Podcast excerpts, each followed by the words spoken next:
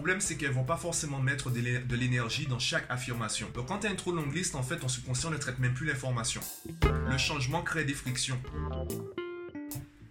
Yo, tu l'as peut-être remarqué, je partage tous les jours sur Instagram une information et je me suis dit ce serait intéressant de faire une vidéo pour expliquer le concept, expliquer aussi, démontrer quel est son intérêt. Déjà, une information, qu'est-ce que c'est? C'est une question ouverte, orientée et positive. La façon la plus directe de comprendre ce que c'est vraiment et euh, quel est l'intérêt, c'est déjà de parler du problème des affirmations positives. Le but des affirmations positives à la base, c'est d'influencer le subconscient pour le reprogrammer. Si tu as une image négative de toi-même, ça va s'incruster dans ton subconscient et ton subconscient va influencer c'est ton quotidien quand tu rencontres des situations qui sont confortables. Et confortable, ça veut pas dire que c'est bon, ça veut pas dire que c'est positif. C'est juste que tu es habitué à ce type de situation. Donc si tu t'habitues au, négatif, eh bien tu rencontreras davantage de situations négatives. Et le principal problème des affirmations positives, c'est que ça te parle pas forcément. Déjà, je l'ai remarqué, il y a des personnes qui ont de longues listes d'affirmations positives. Le problème, c'est qu'elles vont pas forcément mettre de l'énergie dans chaque affirmation. Donc, quand tu as une trop longue liste, en fait, ton subconscient ne traite même plus l'information. Comment savoir que le, subconscient ne traite pas l'information? Si tu ressens rien de négatif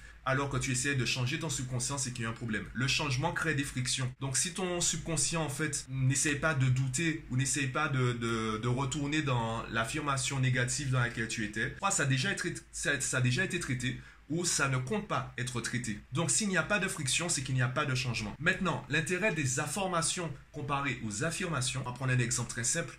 Si, euh, si je dis j'ai faim, j'ai trois réactions possibles. Je peux avoir une réaction positive, mon corps peut avoir une réaction positive et dire oui effectivement euh, tu as faim Mathieu, euh, va manger. Mon corps peut avoir une réaction neutre, ok bon ben je traite pas l'information, tu fais ce que tu veux. Ou une réaction négative, ah non non non non j'ai déjà suffisamment mangé, ne retourne pas manger s'il te plaît. Par contre si je pose la question pourquoi j'ai faim, donc les informations commencent par le mot pourquoi. L'autre formulation que je peux employer c'est j'ai faim, explique-moi pourquoi. Donc, l'attention n'est pas portée sur l'affirmation j'ai fait. L'attention est portée sur les explications à donner. Donc mon corps ne va pas essayer de valider ou contredire euh, l'affirmation j'ai fait. Mon corps, mon subconscient va essayer de va chercher des éléments de réponse pour expliquer pourquoi j'ai faim. Donc le but c'est pas de, de, donner une affirmation que ton subconscient pourra contredire, pourra contredire, c'est de lui proposer une formulation qui tourne son attention vers les éléments de réponse que tu cherches. C'est la même chose en évaluation, euh, je le remarque avec mes élèves, bien quand ils stressent, ils se demandent pourquoi je n'y arrive pas. Eh bien leur subconscient cherche des éléments de réponse pour expliquer pourquoi ils n'y arrivent pas. Alors la rapidité avec laquelle tu auras les réponses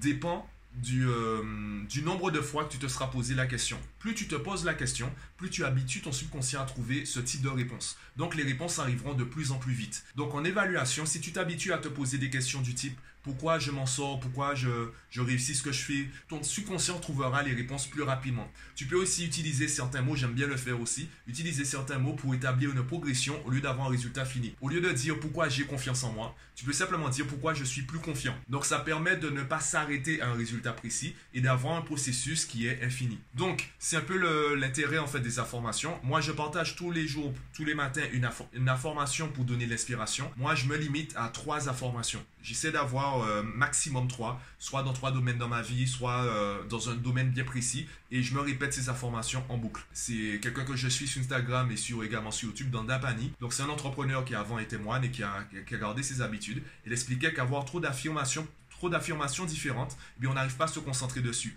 Et pour qu'une affirmation positive soit efficace, il faut déjà visualiser ce qu'on dit, avoir une image claire de ce qu'on dit, il faut le dire aussi, et surtout il faut y mettre de l'émotion. Et malheureusement, le subconscient, en fait, si je dis j'aime les pommes, si je dis ça comme ça, mon subconscient ne traîne pas l'info. Il comprend je, il comprend aime, donc il comprend j'aime. Par contre, les pommes, il sait pas ce que c'est. Donc il faut que je puisse lui donner une image claire de ce que j'appelle les pommes, sachant qu'il y a plusieurs types de pommes, il y a plusieurs couleurs de pommes. Quelles sont les pommes que j'aime vraiment? Je peux aussi aimer les Mac, en fait. Euh, les, produits Apple.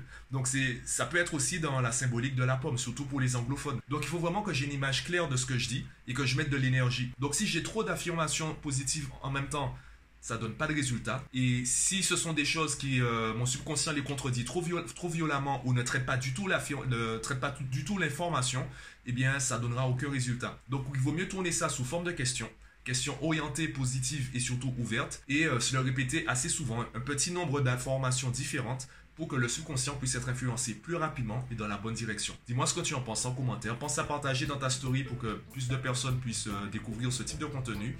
Et je te dis à plus tard.